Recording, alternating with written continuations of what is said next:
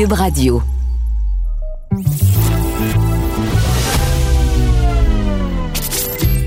Caroline Saint-Hilaire. Caroline Saint-Hilaire. Une animatrice pas comme les autres. Cube Radio. Bonjour, oui, Caroline Saint-Hilaire au micro de Cube Radio. Très contente de vous parler. On va se parler comme ça euh, à toutes les semaines, une heure par semaine. Donc, euh, merci d'être au rendez-vous. On vous a préparé euh, une émission dynamique, disons ça comme ça. Une émission où il y aura des débats, il y aura des échanges sur les enjeux qui nous interpellent tous, que ce soit dans nos villes, au Québec ou, ou au Canada, et peut-être même dans l'international, pourquoi pas. Donc, des perspectives différentes, avec euh, des intervenants aussi différents. On va essayer euh, d'aller voir euh, ce qui se passe ailleurs, de sortir des sentiers battus pour avoir une diversité d'opinions sur une diversité de sujets. Alors, ce sera un rendez-vous à ne pas manquer. Et on commence ça tout de suite avec un débat parce que on va essayer de, prendre du temps pour débattre de façon sereine avec des personnes sereines, j'espère bien, mais euh, des sujets dont on parle beaucoup, mais que parfois euh, avec l'actualité on n'a pas nécessairement le temps euh, d'aller plus en profondeur. Et je veux remercier tout de suite en partant mes deux premiers invités qui vont casser la glace avec nous cette semaine. tout d'abord le député NPD de Rosemont la Petite Patrie, Alexandre Boulris. Bonjour Monsieur Boulris. Oui, bonjour Madame Saint-Hilaire, ça va bien? Ça va très bien, merci d'être là. Alors, euh, je ne ferai pas comme la boxe de dire que vous êtes dans le coin gauche, mais je pourrais facilement dire ça sans me tromper oui, je pense que je suis d'accord avec vous. OK. Et, je pourrais continuer l'analogie en parlant du côté droit, peut-être, euh, au niveau de la boxe, le député du Parti conservateur, Richemont Artabasca, Alain Reyes. Bonjour, Monsieur Reyes. Bonjour, puis on pourrait dire que moi j'ai le short bleu et Alexandre Boulris a le short orange. OK, aussi, aussi, aussi. Tout est possible. Alors, alors messieurs, oh, je, veux qu'on parle ensemble et euh, on, va essayer de faire ça de manière civilisée et je, suis parfaitement confiante de ça parce que je pense avoir choisi les deux bons interlocuteurs. Euh, on a parlé beaucoup, bon, bien sûr, de toute la question de We Charity, de la question de, euh, bon, de conflit d'intérêts potentiellement de Justin Trudeau avec ce qui s'est passé sur, euh, euh, sur le dossier We Charity sans revenir nécessairement sur le fond de la question, parce que je pense que euh, vous deux, comme vos partis, comme tous les partis de l'opposition, ont fait valoir leur opinion. La question que je, je, me posais à regarder aller les échanges, notamment au niveau de Justin Trudeau qui a annoncé la prorogation, la, la nomination d'une nouvelle ministre des Finances, comme s'il mettait une table pour entreprendre, dans le fond, une grande discussion avec les Canadiens. Est-ce que vous pensez que on est à quelques semaines, quelques mois d'une élection? Euh, donc, je, lance la question tout de suite en partant avec vous, M. Boulris. Euh, écoutez, c'est euh, le sort du gouvernement Trudeau est dans les mains de Justin Trudeau en ce moment parce que c'est lui qui va décider en fait si euh, il est prêt à travailler avec des partis d'opposition, un ou plusieurs partis d'opposition, pour être capable euh, d'aller de l'avant puis de résoudre des problèmes qui concernent les gens en ce moment, qui concernent les, entreprises, les agriculteurs, les travailleurs autonomes, les étudiants, etc. Parce que est-ce qu'on a besoin d'une élection à très court terme? Moi, je je sens pas d'appétit au sein de la population pour ça. Est-ce que M. Trudeau mérite notre confiance? Non parce que son image est entachée par trois, quatre scandales qu'il traîne comme des boulets. Il a beau vouloir sacrifier du monde autour de lui, à un moment c'est quand même lui qui est, le premier ministre puis qui est responsable. Mais nous, au NPD, la position qu'on a, c'est qu'on essaye d'être les adultes raisonnables dans la salle puis de dire comment on peut faire avancer les choses, comment en temps de pandémie on peut trouver des solutions, comment on peut aider les gens concrètement. Et puis, les élections viendront. Est-ce qu'aujourd'hui, en ce moment, c'est le temps de le faire? On n'est pas nécessairement convaincu de ça, mais il va falloir que les libéraux comprennent qu'ils sont minoritaires et qu'ils soient capables de travailler avec un partenaire en chambre. S'ils sont arrogants puis ils veulent imposer leurs lois, là, ça va peut-être être difficile puis on pourrait malheureusement peut-être avoir des surprises cet automne. Monsieur Reyes? Euh, moi, tout simplement, ce que j'ai à dire, c'est que je considère que le premier ministre Trudeau, euh, ce qu'il est en train de mettre en place, c'est de la poudre aux yeux pour la population. Euh, je pense qu'on est tous des adultes responsables au Parlement canadien. Tout le monde a bien voulu collaborer avec le premier ministre en donnant les clés des franches au premier ministre à la mi-mars pour qu'il puisse gérer la pandémie. Mais ce que l'histoire nous démontre depuis cinq ans, c'est que ce premier ministre, qui est le leader du gouvernement, Puis toutes les personnes qui nous écoutent en ce moment, qui sont des gestionnaires, qui ont des entreprises, qui travaillent dans des dans des euh, bureaux euh, publics, euh, que ce soit gouvernemental, savent très bien qu'à la base, des bonnes relations de travail avec les employés puis avec la partie patronale, ça prend un leadership à la tête. Et présentement, Justin Trudeau ne l'a jamais démontré. Au contraire, il a toujours été arrogant.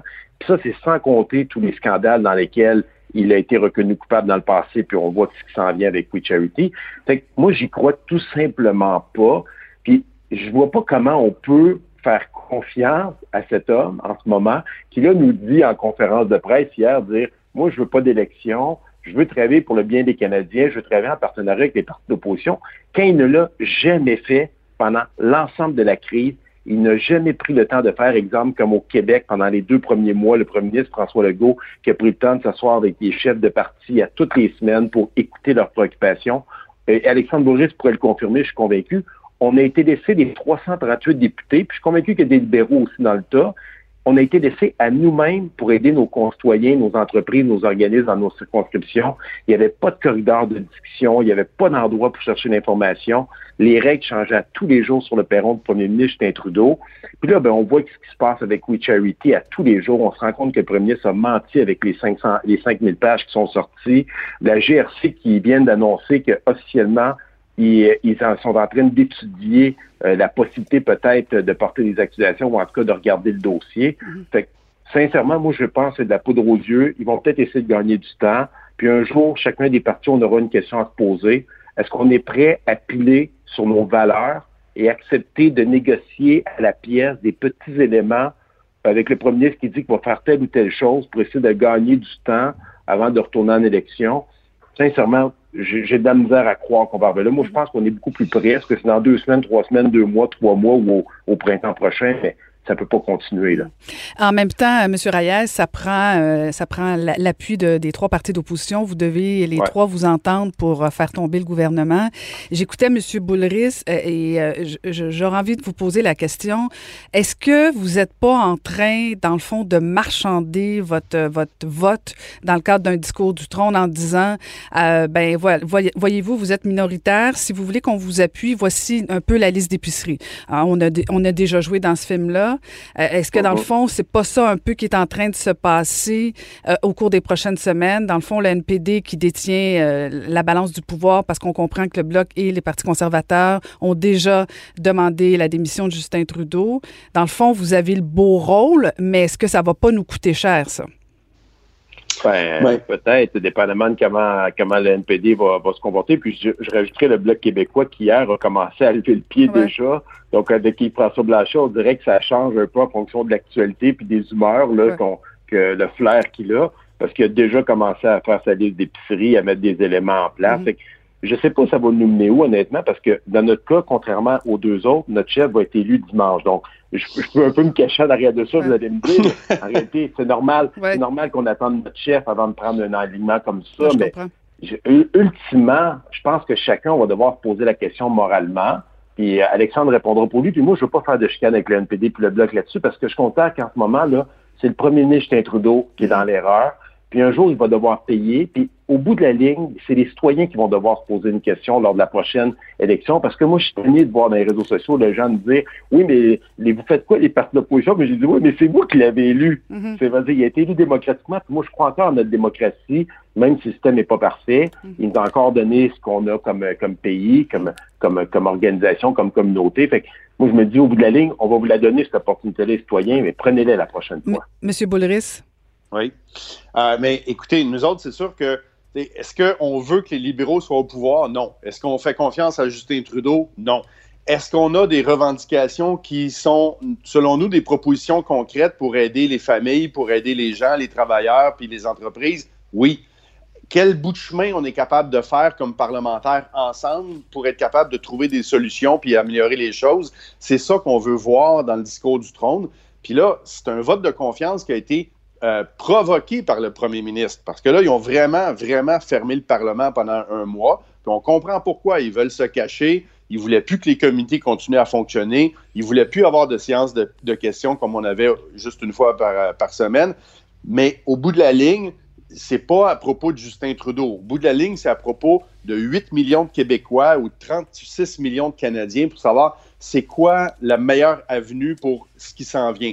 Moi, là, il y, a du monde qui appelle à mon bureau en ce moment, qui panique, bien raide, parce que la PCU va prendre fin là, pour plusieurs d'entre eux le 31 août. Puis ils se retrouvent devant rien.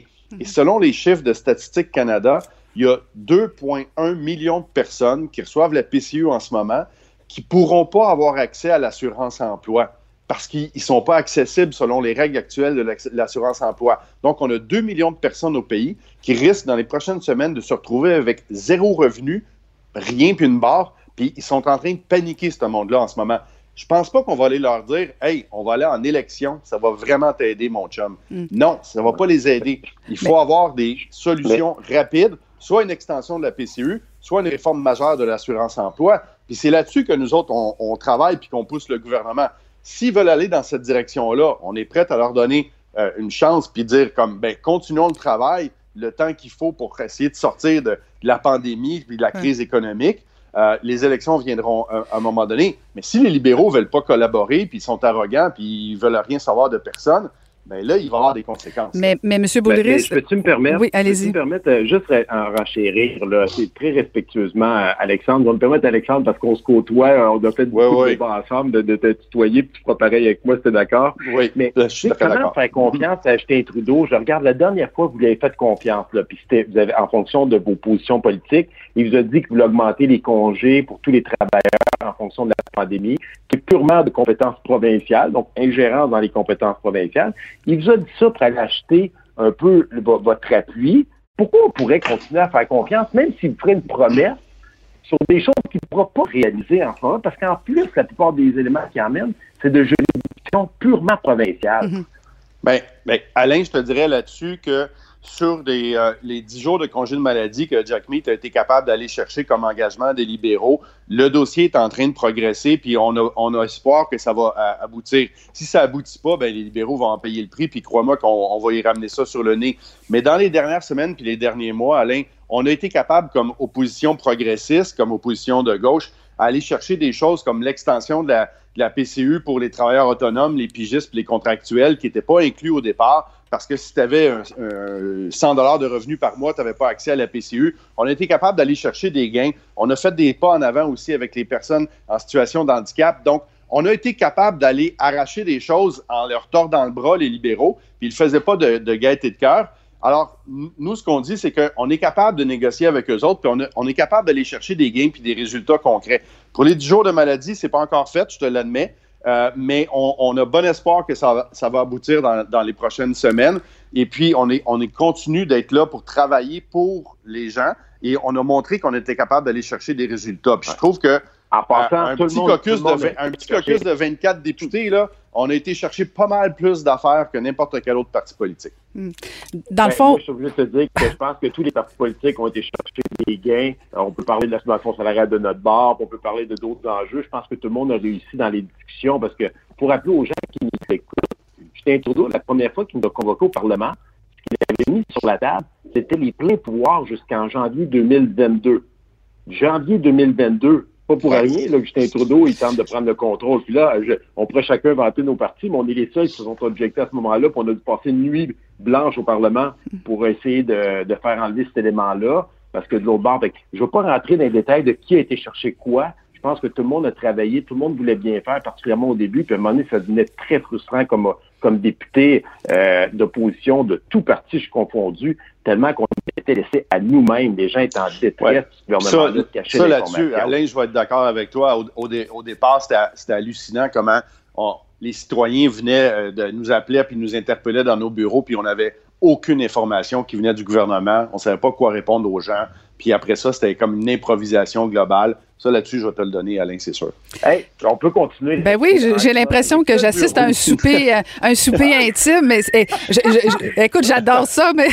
non, mais c'est différent comme édition, c'est génial, le monde va aimer ça. Mais rajouter un autre élément, les bureaux de Service Canada, dans la majorité des endroits au pays, sont même pas encore ouverts. Tout est mm. ouvert en ce moment. Les bureaux, moi, dans ma circonscription, mes deux bureaux de Service Canada, les gens peuvent avoir aucun service pour les passeports, pour l'immigration, pour les, fonds de pension. Rien. C'est zéro. Puis là, on demande, au, gouvernement quand ça va ouvrir. Personne peut même nous dire, je reçois des appels des employés qui disent, ça n'a aucun bon sens, on est chez nous, puis on ne fait rien. il y a combien de fonctionnaires au fédéral, Alexandre, c'est peut-être plus que moi le chiffre, mais c'est en centaines de milliers qui sont chez eux présentement, qui attendent.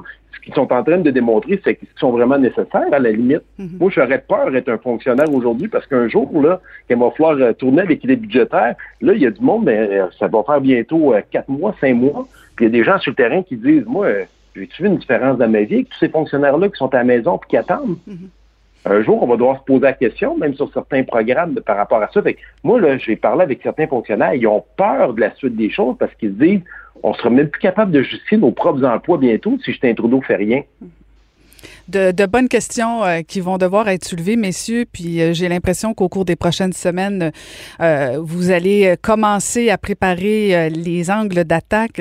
il y a une question quand même qui, qui va demeurer, puis j'ai pas nécessairement beaucoup de temps, mais parce que les deux, vous parlez du manque de confiance envers Justin Trudeau, envers son gouvernement, mais, mais tous les partis d'opposition semblent dire que bon, il y a peut-être pas de, de, d'appétit pour des élections. J'ai vraiment hâte de voir votre positionnement dans le cadre du discours du trône. Et euh, on, pourra peut-être se reparler euh, au lendemain du discours du trône, justement, pour voir euh, quel sera votre enlignement. Mais merci beaucoup, messieurs, de vous être prêtés au jeu. très apprécié. Et, on vous regarde aller. Faites-nous pas trop honte, s'il vous plaît, les deux. on va essayer fort, fort. Merci beaucoup, Mme Saint-Hilaire. Merci beaucoup. Ah, Alexandre, Alexandre, c'est rare ce que je vais dire, mais good job, Alexandre. Ah, fallait qu'il y ait le dernier mot, mais ça marchera pas. C'est moi qui vais l'avoir. Donc, merci beaucoup au député NPD de Rosemont, la petite patrie, Alexandre Boulris, et le député du Parti conservateur Richemont Artabasca, Alain Reyes. Merci, messieurs. bye bye tout le monde. Caroline Saint-Hilaire. Tout ce que vous avez manqué est disponible en balado sur l'application ou en ligne au cube.radio. Cube Radio. Euh, c'était le début de la saison fin de mois euh, sur Moi et compagnie que vous pouvez regarder les mercredis 20h et on va aller retrouver l'animateur de l'émission, Jean-Marie Lapointe. Bonjour Jean-Marie.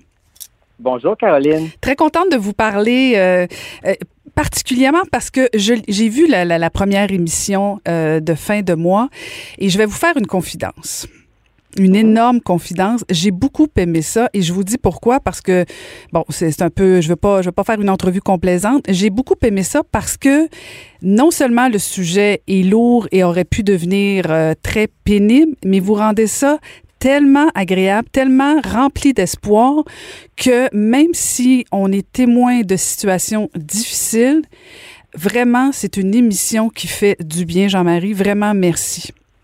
Ben merci pour ce super beau euh, compliment. Euh, je le prends pour moi, pour mon vécu, parce que c'est beaucoup euh, mon âme puis mon expérience d'humain qui est à l'antenne, mhm. pardon. Euh, c'est aussi un compliment que je dois partager avec euh, euh, principalement mes recherchistes, mon réalisateur Fred, Francesca et Catherine. Catherine qui a fait un travail extraordinaire de taupe, d'aller chercher des gens vraiment intéressants. la boîte de prod Trinon Mes filles, puis surtout un diffuseur comme moi et compagnie qui a osé il y a quelques années je peux pas oublier l'expérience euh, profondément bouleversante de Face à la rue qui mhm. euh, parlait de l'itinérance et on est allé euh, dans un registre, j'allais dire différent et similaire, de parler de la pauvreté qui n'est pas un sujet sexy. L'itinérance ne l'était pas. Puis c'est peut-être encore plus tabou parler de de nos finances, de nos problèmes financiers et d'avoir réussi à avoir autant de gens généreux, mhm. humbles, pour euh, parler de leur parfois déboire financier.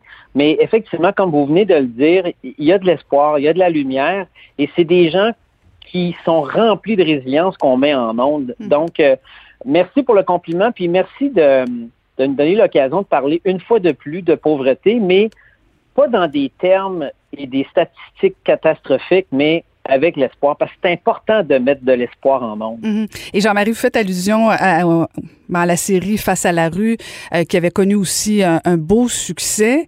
Euh, bon, là, c'était davantage euh, votre, votre accompagnement face aux itinérants, leur situation, ce qu'ils vivaient. Une réalité à mm-hmm. laquelle on est témoin tous les jours si le moindrement on se promène à Montréal ou dans d'autres grandes villes.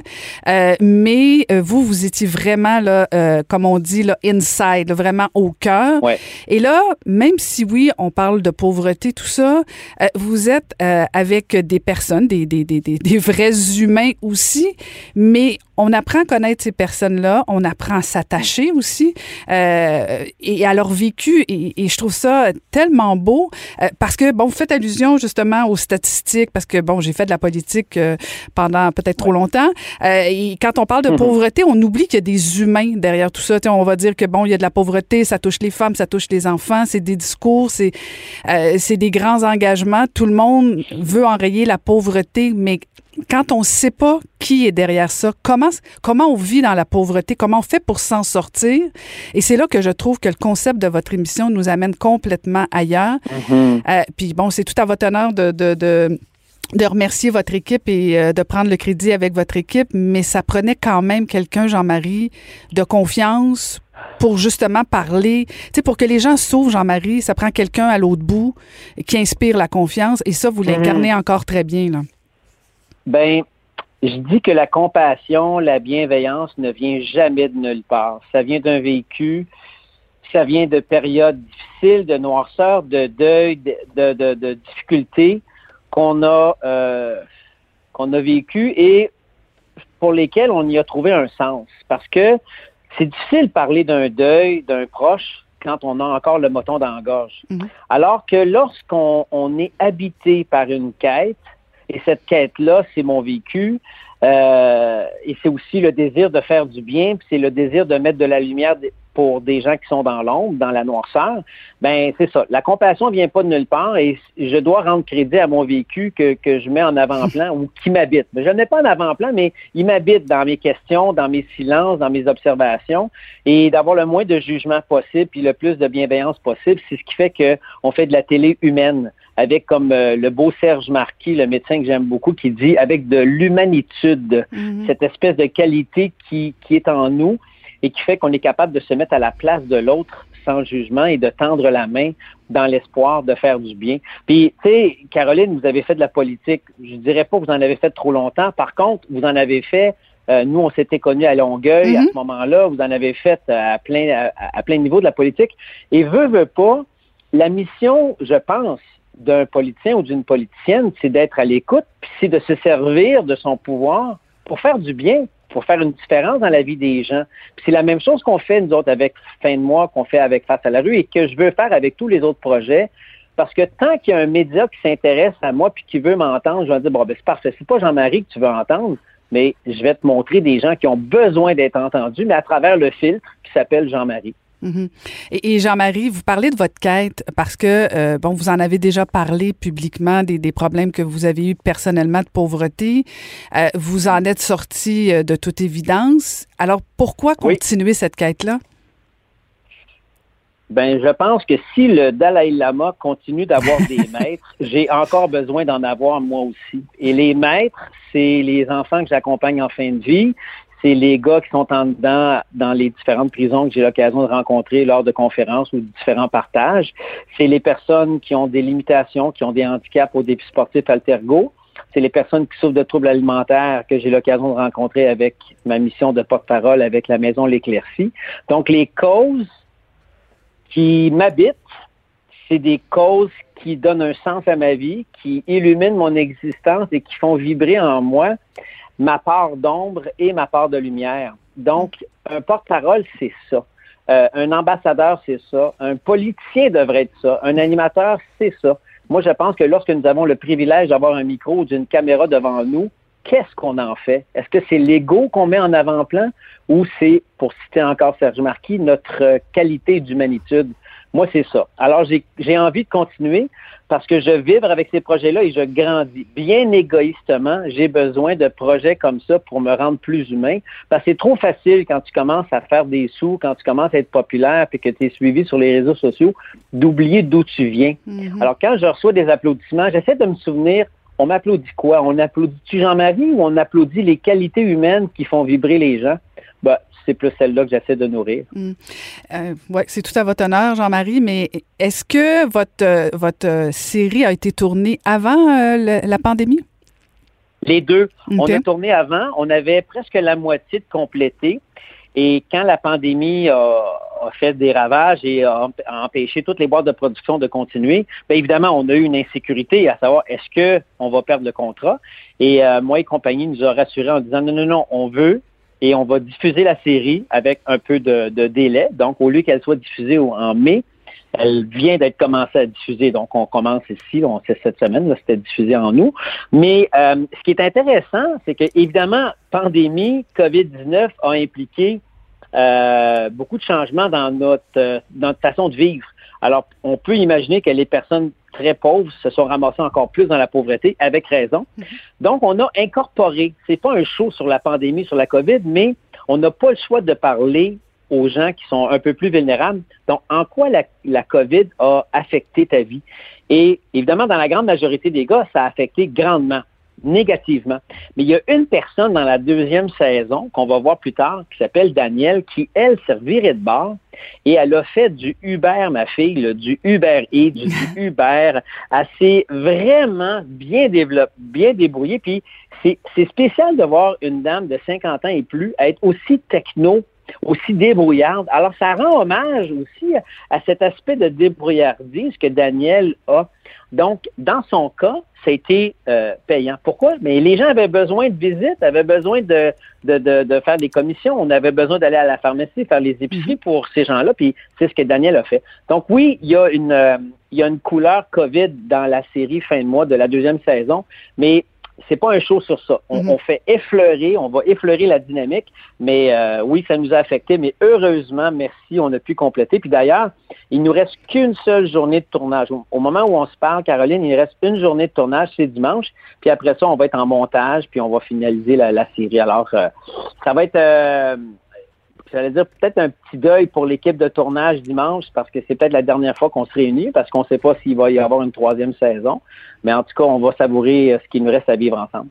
Bien, certainement, parce que, comme vous l'avez dit, la COVID euh, a certainement euh, trouvé d'autres pauvres, d'autres taux de pauvreté qu'on on, mm-hmm. devra vivre malheureusement, effectivement, avec cette nouvelle réalité-là. Merci beaucoup, Jean-Marie, d'avoir pris le temps de nous parler. Très apprécié. J'invite les gens vraiment à écouter Fin de mois. Vraiment, c'est vraiment une série extraordinaire. Merci beaucoup, Jean-Marie.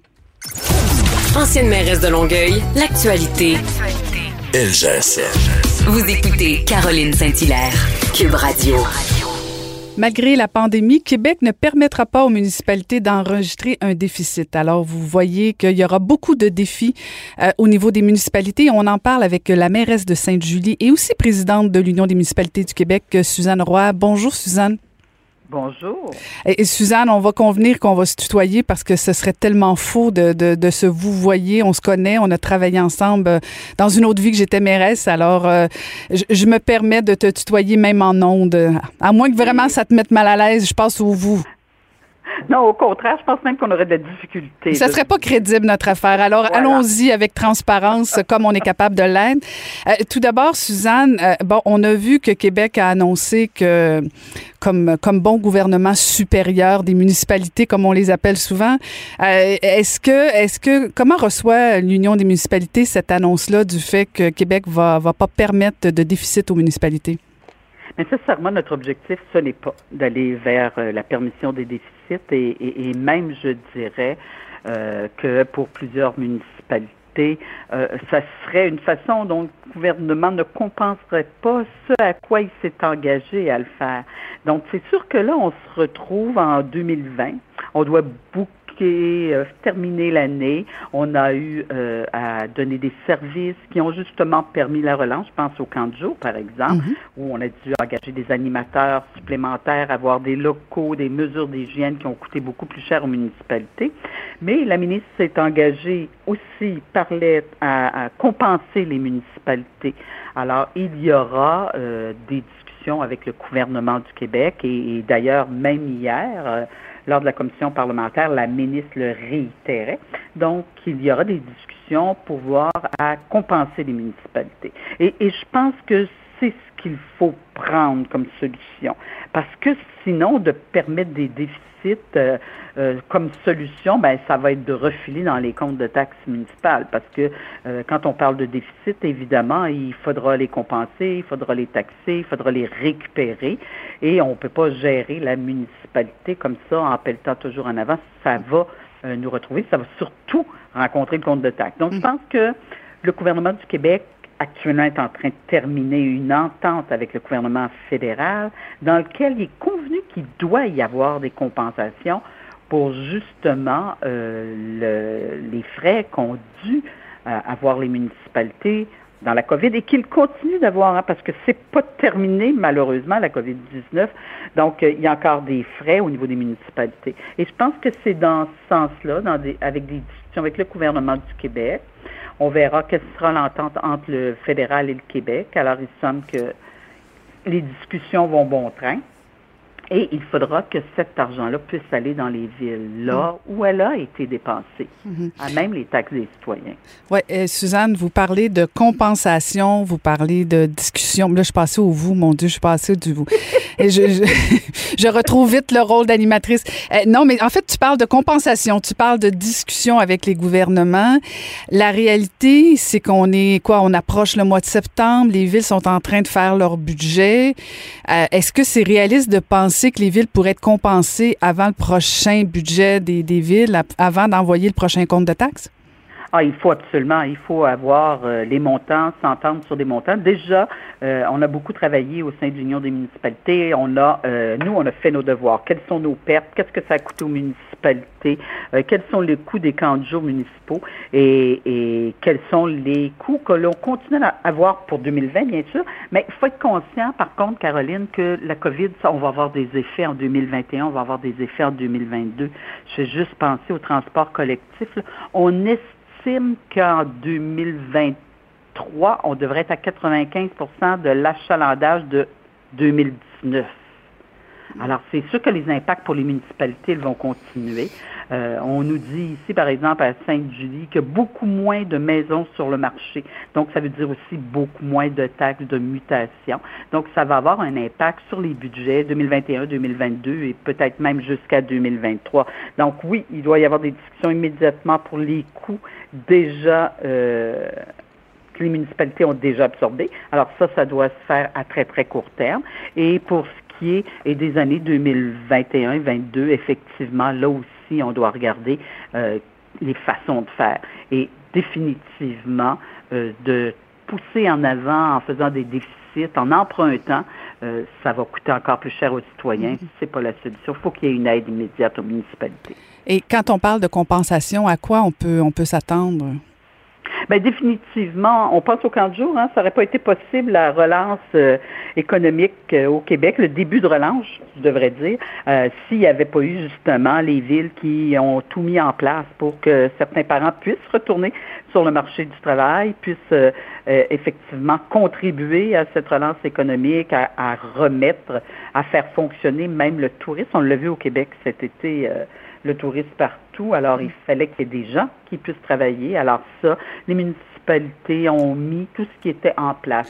mais donc, donc Suzanne, Suzanne, je comprends bien, dans le fond, c'est tout simplement un transfert d'argent. Québec, ce que les villes demandent, c'est que Québec envoie de l'argent aux villes, mais ultimement, on, comprend que c'est toujours la même pièce. Là. Je veux dire, si Québec envoie de l'argent... Hein? Non, mais on n'a pas trouvé le truc encore pour faire pousser l'argent. Tellement décevant, ça. oui. On cherche encore, par contre. travaille fort. Travaille, Suzanne. Oui, oui. Mais tu sais, Caroline, euh, il y a une entente qui est convenue entre le fédéral et les provinces. Et dans cette entente-là, il y a de l'argent qui est dédié aux villes. Mhm. Et c'est important que cet argent-là, elle descende. Puis souvent, souvent, hein, euh, tu l'as vécu comme mairesse, euh, quand il y a des ententes fédérales, provinciales, avant que l'argent arrive aux villes, c'est souvent extrêmement long. Et souvent, le Québec, on est dans les derniers mhm. euh, à signer des ententes. À une exception, là, dans les 20, les 20 dernières années, on était toujours dans les dernières provinces à signer avec le fédéral. Alors, c'est important que cet argent-là, elle descende dans les villes et qu'on ait déjà un aperçu des montants. On en a eu un peu en transport collectif, mais c'est loin d'être suffisant. Et, je regarde juste pour la couronne nord, la couronne sud de, de la région métropolitaine, Caroline, c'est 122 millions de dollars qui va manquer. Alors, qui va payer ça? Comment on va faire? Alors, c'est important qu'on les aide dès maintenant, ces discussions-là. Euh, oui, ça sera le même citoyen. Ben Comme il y a déjà au niveau du fédéral un engagement euh, d'argent qui doit être dédié aux municipalités, il faut qu'on ait les chiffres ne serait-ce que pour préparer le budget et fermer l'année. Ben oui, tout à fait. Tu parles d'entente avec Ottawa et Québec. Euh, euh, il n'y a toujours pas d'entente au niveau de l'habitation et le logement social non plus. Non, et puis là aussi, hein, on parle de milliards. Mm-hmm. qui, euh, je, dis à la blague, mais presque pas, qui, qui flottent sur la rivière de l'Outaouais, mm-hmm. entre le Québec et l'Ontario. Alors, et c'est des argents qui étaient dédiés pour le Québec. Alors là aussi, c'est important que euh, les ententes aboutissent à un moment donné, parce que euh, on, fait face là à, on doit faire face à une situation économique dans toutes les régions où il faut relancer ceux qui pensent que ça a été magique, là, puis que la partie touriste qu'on a eue dans les régions suffit à relancer l'économie de nos régions, là. Non, il faut relancer, il faut avoir des projets, il faut réussir justement à, mettre en place euh, des infrastructures, mettre en place tout ce qu'il faut pour que les petits entrepreneurs, les moyens et les plus grands puissent aussi retourner à l'ouvrage. Alors c'est ça, dans notre agenda, je vous dirais pour l'automne, la ministre annonçait euh, une nouvelle mouture de la loi 61, ben, on va veiller au grain pour s'assurer que les municipalités aient aussi les outils pour travailler à cette relance économique-là dans toutes les régions du Québec. Et, et, ça aussi, ça fait partie des choses qui vont aider à soutenir les municipalités. Parce que si nos commerces ferment, c'est aussi des revenus de moins pour les municipalités. Mhm. et, ça va avoir un impact sur plusieurs années. Tu, parles des commerces euh, et tu parles aussi euh, d'agenda. Euh, on a vu pendant la pandémie, on voit encore des problèmes, notamment à Montréal, dans les centres-villes. On voit tout l'enjeu de la densification. Hein. on en a parlé beaucoup au niveau de la communauté métropolitaine de Montréal, le PMAD, le fameux plan où on voulait densifier. Est-ce qu'il y aura des réflexions au niveau des municipalités sur la la façon euh, qu'on veut aménager notre territoire? Est-ce que euh, déjà les villes sont en train de réfléchir sur l'après-pandémie? On travaille déjà justement pour euh, analyser comment on peut revoir l'aménagement dans le cadre de pandémie, mais aussi, je dirais, dans le cadre de canicule, on regarde les impacts des changements climatiques, parce que c'est vrai qu'on n'en a pas beaucoup parlé là, dans, dans le cadre de la mm-hmm. pandémie, mais quand on vit trois, quatre, cinq canicules dans des milieux urbains, dans des milieux où effectivement on a besoin d'espaces verts, on a besoin euh, d'éléments en termes de drainage parce qu'on a de plus en plus de phénomènes extrêmes. Donc on travaille déjà euh, à regarder euh, l'aménagement du territoire dans des périodes de pandémie et dans des périodes de changement climatique. Et ça c'est important parce que on va devoir y faire face. On ne sait pas quand sera la prochaine pandémie, mais il y en aura d'autres, comme il y en a eu dans le passé. Et, on sait par contre que les phénomènes extrêmes du changement climatique, eux aussi vont s'accélérer. Donc, il faut revoir les façons de faire, revoir nos façons de bâtir nos villes. Mais pour ça, il faut avoir des outils. Hein? On a beau dire ça, théoriquement, c'est beau là, devant un bureau, là, mais on le sait, Caroline, que euh, quand on arrive pour faire des projets, puis de faire différent, c'est pas toujours évident. Euh, je regarde juste euh, ce qui concerne l'expropriation. Quand une municipalité veut exproprier, on parle d'un million de dollars, on parle d'une valeur qui peut aller jusqu'à cinq, six fois la valeur marchande des terrains. Là. Alors, il faut donner aux outils, les villes aussi, pour mieux faire. Les, tous les outils pour mieux faire la ville. Mhm, mhm. Suzanne, tu es mairesse depuis quoi? Depuis 2005? Oui. Et, ça fait, écoute, ça fait 15 ans donc, hein, quand même. Oui, oui, ça va vite. ça va vite, ça va vite. si tu compares euh, les débuts de, de, ton premier mandat comme mairesse versus euh, en 2020, qu'est-ce qui a le plus changé? Je pense que c'est le rôle des municipalités. Euh, bon, maintenant, on parle d'un gouvernement de proximité. Mhm. C'est inscrit dans une loi maintenant, il va falloir l'inscrire dans nos façons de faire. je dirais que c'est le rôle. Hein. On est un peu devenu euh, ce qui était les curés. Là. On, on, se ramasse avec beaucoup, beaucoup de responsabilités plus humaines, plus de personnes. Euh, le monde municipal, jadis, c'était les infrastructures, les stops, l'asphalte, euh, l'épuration des eaux. Aujourd'hui, c'est des villes amies des aînés, c'est des villes amies des enfants, c'est des plans en termes environnementaux, en termes de changement climatique, euh, c'est du soutien social et on l'a tellement vu dans la pandémie, à quel point la ville a eu un rôle extrêmement important euh, de mettre en place des appels à tous les aînés de 70 ans pour assurer un suivi, le soutien à tous nos organismes en termes euh, d'aide alimentaire, euh, de soutien d'urgence. Alors, on a vu à quel point maintenant la ville offre de plus en plus de services à l'humain. Elle offre toujours les services aux infrastructures, à la résidence, aux infrastructures en général, mais de plus en plus, elle est appelée à jouer ce rôle-là au niveau de l'humain. Et la taxation, la fiscalité municipale va totalement à l'encontre de ça, parce qu'on a une, une fiscalité municipale à 70% qui n'est taxée que sur le bâtiment et l'infrastructure. Alors, il va falloir revoir en profondeur nos façons de fonctionner. Écoute, la présidente de l'UMQ est jamais très, très loin de la mairesse de Sainte-Julie. Ils sont pas mal près une de l'autre. Ils sont pas mal près. Merci beaucoup de m'avoir parlé ce matin, Suzanne. Merci infiniment. Ben, merci, Caroline. C'était un plaisir. Merci. C'était Suzanne Roy, mairesse de Sainte-Julie et présidente de l'Union des municipalités du Québec. Pour elle, les réponses sont aussi des questions. Vous écoutez Caroline Saint-Hilaire. Rose est maintenant à l'affiche et euh, on va en parler avec quelqu'un qui l'a vécu, la crise d'octobre, euh, Claude Poirier, le vrai négociateur. Bonjour Claude. Bonjour, Mme Saint-Hilaire. Contente de vous parler parce que euh, vous, Bon, moi, je, je, j'étais, j'avais, j'avais quelques semaines, alors je, je, n'ai pas été témoin de la crise. Vous n'étiez pas vieille à cette époque-là, ben, jeune. J'étais toute, toute, toute, toute, jeune, mais bon, on en a parlé beaucoup de la crise d'octobre. Euh, euh, ce documentaire-là est, particulier, est particulier parce que euh, c'est le fils de Paul Rose, Félix Rose, qui, qui fait l'état, dans le fond, de ce que lui a vécu, de ce que son père et son oncle et sa mère ont vécu. Et donc, on, on va complètement ailleurs. les gens peuvent aller voir le documentaire, mais on voulait voir avec vous, Claude, parce que euh, vous l'avez vécu et vraiment peut-être nous rappeler un peu le contexte de la crise d'octobre et tout l'environnement autour des frères Paul et Jacques Rose.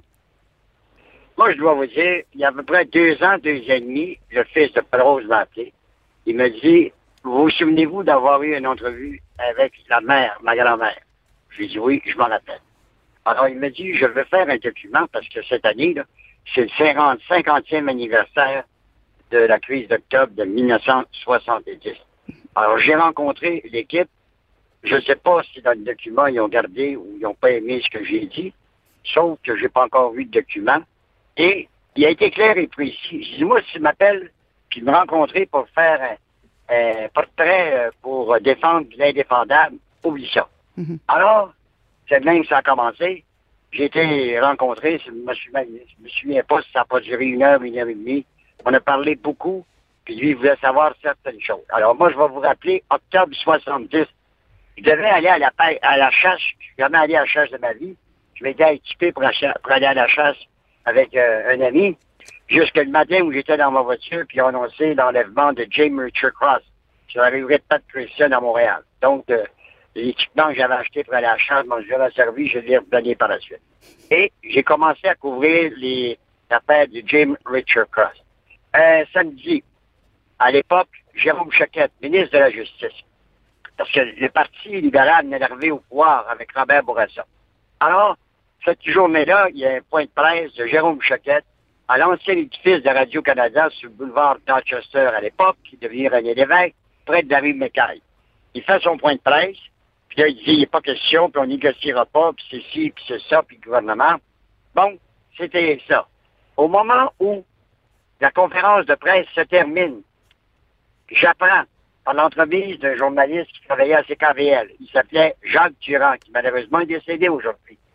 Il avait reçu une information à l'effet que M. Pierre Laporte, vice-premier ministre et ministre dans le gouvernement de Robert Bourassa, alors qu'il se jouait à Saint-Lambert avec son, neveu en se lancer de de football, il avait été enlevé par euh, quatre ou cinq individus. C'est nous autres, les journalistes, moi entre autres, qui a annoncé à Jérôme Choquette qu'il d'avoir un enlèvement, puis là, c'est un enlèvement d'un ministre du gouvernement de Robert Bourassa. Alors, c'est de même que moi, j'ai couvert un peu la crise d'octobre. À l'époque, la crise d'octobre, les, cellules, les cellules chez l'autre cellule, avaient comme boîte à lettres CKLM, le poste de radio, parce que Pierre Pasco travaillait à cet endroit, et c'était également CKC. Alors, moi, je, on quand tenu que je travaillais à CGMS à cette époque-là, et l'éditorialiste Paul Cook était très dur envers le Front de libération du Québec, on n'a jamais eu d'informations précises, quoique, en cours de route, ça a pris un certain temps. Et un jour, j'ai reçu un appel me disant que le groupe du crime organisé, à l'époque, en tête Frank Dusty, fait faut pas se leurrer, là, faut pas généraliser, fais, pas le procès de qui que ce soit. Mais souvent, on a vu dans le passé des gens qui ont été élus, puis ils ont eu le support des gens du secteur ou des petits où ils travaillaient. Et Frank Dusty avait aidé Pierre Laporte à se faire élire. Ils ont offert, moi ils m'ont appelé, ils ont dit, est-ce que tu peux transmettre l'information? On est prêt à, à essayer de faire de notre côté pour localiser, pour sortir Pierre Laporte de cette situation-là. Ça avait été refusé par le gouvernement de Robert Bourassa. Alors là, à l'époque, les rencontres se faisaient à Hydro-Québec, sur le boulevard René Lévesque, et à l'hôtel Reine-Élisabeth, pour le fédéral. Oublions jamais, ben, des gens qui se sont dit la crise d'octobre a été conduite au fédéral par Pierre Elliott Trudeau. Pas du tout. Celui qui a dirigé les opérations, les négociations avec l'avocat Robert Lemieux, qui aujourd'hui est décédé, qui représentait le FLQ, moi, je me suis rendu, je vous explique pourquoi, parce que Robert Lemieux ne voulait pas embarquer dans les voitures de la Sûreté du Québec, ne rien savoir de ça. Puis l'avocat du gouvernement, c'était Maître Demers. Alors, à chaque fois, moi, j'ai passé des nuits en compagnie de Robert Lemieux et Normand Maltais. Malheureusement, ces deux personnes-là n'ont plus de ce monde. À l'hôtel, sur la place Jacques-Cartier. Puis aussitôt qu'il recevait un appel, Robert Lemieux me demandait, Claude, veux-tu venir me, conduire?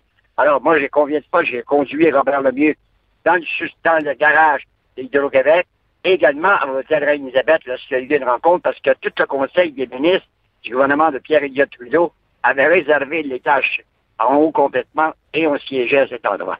Alors, j'étais privilégié parce que à chaque fois que j'allais conduire Robert Lemieux, je rentrais dans le sol, je le suivais, je ne pouvais pas aller plus loin. Mais quand il embarquait dans la voiture, il me racontait tout. Alors, moi, pour moi, c'était un man d'information privilégiée parce que j'avais l'heure juste. Alors, moi, c'est même. Quand est arrivé l'affaire Pierre Laporte, j'étais euh, avec euh, celui qui a été président de RNC euh, au niveau média, Rénal Brière. Alors, Rénal Brière était venu, il était jeune reporter à Trois-Rivières, à l'époque, ça n'existait pas le réseau radio mutuel. Oui, ça venait de commencer le réseau radio mutuel. Alors, le soir où le, groupe qui détenait Pierre Laporte ont fait parvenir un communiqué assez cassé. Le communiqué avait été placé en dessous d'un tapis à la place des arts. Celui qui est allé chercher le communiqué, c'est le journaliste Michel Saint-Louis. Lui était. Moi, aussitôt que j'ai été mis au courant par l'inspecteur Raymond Bellemare de la Sûreté du Québec, je me suis dirigé vers l'aéroport de Saint-Hubert. Euh, Michel Saint-Louis venait d'arriver il y a deux, trois minutes avant moi. Et c'est là qu'on a découvert le corps de Pierre Laporte. Malheureusement, il était décédé. Donc, moi, quand ils m'ont demandé de participer à ça, ben, j'ai dit, je vais vous raconter ce que j'ai vécu, l'entrevue. Un jour, il y a une prise totale au pénitencier de Saint-Vincent-de-Paul, et ce sont des détenus qui sont pas du Québec. Il y en a juste un qui casse un peu le français. Et Paul Rose, qui est, qui est leader, qui peut s'appelle, parce que oublions jamais une chose. Paul Rose, au moment où l'incident est arrivé, là, je ne diminue pas, il y a eu le mort d'un homme dans la porte. Paul Rose n'était pas là. Un autre personnage important dans toute la crise d'octobre 70, c'est Mme Carole Deveau, qui avait infiltré FLQ puis qui répondait au capitaine Julien Gillet concernant le, squat terroriste euh, à Montréal. Alors moi, quand euh, j'ai eu toutes ces informations précises, puis tout ça, c'est là que j'ai dit au fils de Paul Rose. Et de cette journée-là, Pascal n'a pas voulu aller au pénitencier négocier. Il m'a dit, moi, t'occupe pas de ça, tu connais ça, vas-y. Moi, je suis allé. Et j'ai passé des heures au pénitencier et j'ai passé des heures en dessous de la prise d'hôtel avec lui, dans la même cellule, assis sur son, lit avec Paul Rose. J'ai tenté de savoir bien des choses. C'était la loi de l'Omerta. Il m'a dit, Claude, un jour, peut-être la vérité va sortir. C'est sûr que lorsqu'il arrive une prise d'otage, un cas d'enlèvement, et que l'otage est toujours en vie, ça joue en faveur des preneurs d'otages. La journée que la personne est décédée, c'est deux prises contre toi parce que là, tu n'as plus de moyens de négocier. Mhm. Moi, j'ai toujours pensé, c'est ça la thèse qui a été retenue, Paul Rose, qui n'était pas là, mais Jacques était là, puis les autres personnages. Quand on parle que M. Pierre Laporte a tenté de s'évader, puis là, il a, il a été pris par sa chaîne, c'est. Moi, je, je défends pas personne. Il y a eu mort d'homme. Été une période noire du Québec, mais je pense pas que le groupe voulait se tuer euh, Pierre Laporte. C'est arrivé un cours d'un un incident. Par la suite, on sait des procès ont eu lieu puis ils ont été trouvés coupables. Alors moi, là, j'ai jamais eu des informations précises de Paul Rose. J'ai posé bien de questions. J'écoute Paul. Puis là, il m'avait dit, tu vas négocier la prise d'otage, puis ça, mais j'ai dit, comment ça, tu me donnes... Si tu veux que ça va être up de record, ça va être up de record. Il n'est jamais allé plus loin. Alors, c'est encore un mystère pour bien des gens. Puis là, je pense à, l'épouse de Pierre Laporte, à son fils, puis tout ça, tout le monde s'est posé des questions dans toute cette affaire-là. Sauf que c'était une période noire, crise d'octobre de 70. Mhm.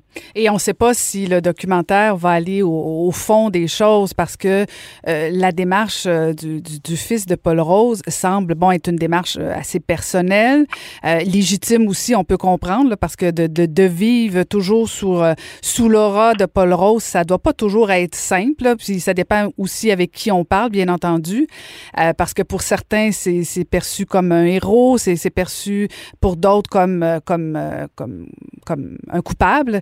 Euh, donc, c'est pas... Un terroriste, des terroristes. Ben, c'est ça. C'est des jeunes. Ça commence à la maison du pêcheur en Gaspésie. Les autres, ils pensent qu'en prenant des, posant des gestes semblables, ça va faire avancer la cause. Mais excuse, arrêtons ça. Là. Mm -hmm. Puis Paul Rose, aujourd'hui, malheureusement, il n'est pas là pour nous expliquer ce qui est décédé. Sauf que, à cette époque-là, il était mal conseillé. Puis ça a été fait à, comme, ama comme des amateurs. Puis malheureusement, ça a coûté la vie à une personne. Je sais qu'il y a bien des gens qui sont posé des questions sur, euh, Pierre Laporte. Mais n'oublions pas que Pierre Laporte, avant tout, a été journaliste au quotidien de Devoir pendant des années. Était un journaliste redoutable pour euh, les partis du politique à Québec. Et c'est sûr et certain que... Puis moi, j'ai dit, quand il m'a appelé le fils de Paul, j'ai dit, écoute bien, là, moi, tu m'embarqueras pas dans une affaire, puis c'est l'intention de faire un documentaire pour euh, essayer de excuser ce qui s'est passé. Non, non. Dit, moi, je veux pas. Il dit, puis ça m'avait frappé. Il m'a dit, il faut pas oublier qu'il y a eu mort d'homme dans Mhm. cette affaire-là. Mhm. Alors, je ne sais pas, je n'ai pas vu le documentaire. Je sais qu'il va sortir dans certaines salles, mais pas dans les salles euh, conventionnelles du Mhm. cinéma. Maintenant, euh, on souligne les 50 ans de la crise d'octobre de 70. Puis les gens aujourd'hui, puis plus jeunes, quand on dit, ben, on n'était pas là, c'est vrai. Vous l'avez dit tantôt, vous avez fait des recherches, vous allez sur, sur Internet, puis vous avez toute l'histoire de la crise d'octobre de 70. Mhm. Puis à cette époque-là, ben, c'était le gouvernement de Robert Bourassa venait d'arriver au pouvoir. C'était un jeune premier ministre. Moi, je- j'étais bien aimé avec Robert Bourassa. C'était, on était à la même école ensemble, partenaires de Saint-Joseph. Puis deux, moi, j'habitais à 48-64, puis il habitait à 48-74, donc, donc on a grandi presque ensemble. Mais euh, c'est sûr et certain que l'histoire de la crise d'octobre, s'il y a des gens qui pensent que la fête de la crise d'octobre 70 a fait avancer le Québec, pas en tout, moi, je n'embarque pas là-dedans. Mm. C'est la révolution tranquille de Jean Lesage, quand il est arrivé en 60, première assemblée, moi, je l'avais couvert euh, à l'édifice à côté de CGMS, euh, au terminus Berry. Je me rappellerai de ça, mais c'était hier. Alors, c'est sûr et certain que aujourd'hui, s'il y a des jeunes qui pensent, en prenant dans les mêmes, la même ligne de pensée que ces cellules-là, Mhm. qui étaient des cellules amateurs, ça va faire avancer le Québec. Jamais je crois à ça. Monsieur Poirier, ça fait 60 ans que vous êtes chroniqueur judiciaire. Euh, vous êtes toujours aussi impitoyable, aussi, euh, aussi euh, rigoureux, disons ça comme ça. Et vraiment, c'est un plaisir de vous parler encore une fois, de, de retourner un peu dans le passé. Merci d'avoir pris le temps de, de nous rappeler quelques Ah parce souvenirs. que Madame, Madame Saint-Hilaire, je n'excuse pas personne, Madame Saint-Hilaire, mais la plupart des gens sont tous morts. C'est ça qui est malheureux. Moi, je vais avoir 82 ans, là, euh, 26 octobre. C'est sûr que moi, depuis 1960, à venir jusqu'à aujourd'hui, puis je suis encore actif, j'ai couvert des choses, puis quand je regarde les bilans des gens qui étaient sur le terrain ou qui étaient dans ces affaires-là, ils sont tous... euh, Jérôme Choquet est décédé, Robert Bourassa est décédé, je pense que Ma- Maître de Mers vit encore, euh, Marc Lalonde est décédé, tout le monde, qui, qui ont, ils ont été les, les pivots Mhm. et de la crise d'octobre 70, sont tous décédés. Ben, il nous reste toujours Claude Poirier pour euh, nous rappeler l'histoire. Merci beaucoup. Jusqu'à bonne émission. Merci. Merci. C'était Claude Poirier, le vrai négociateur. Cube Radio.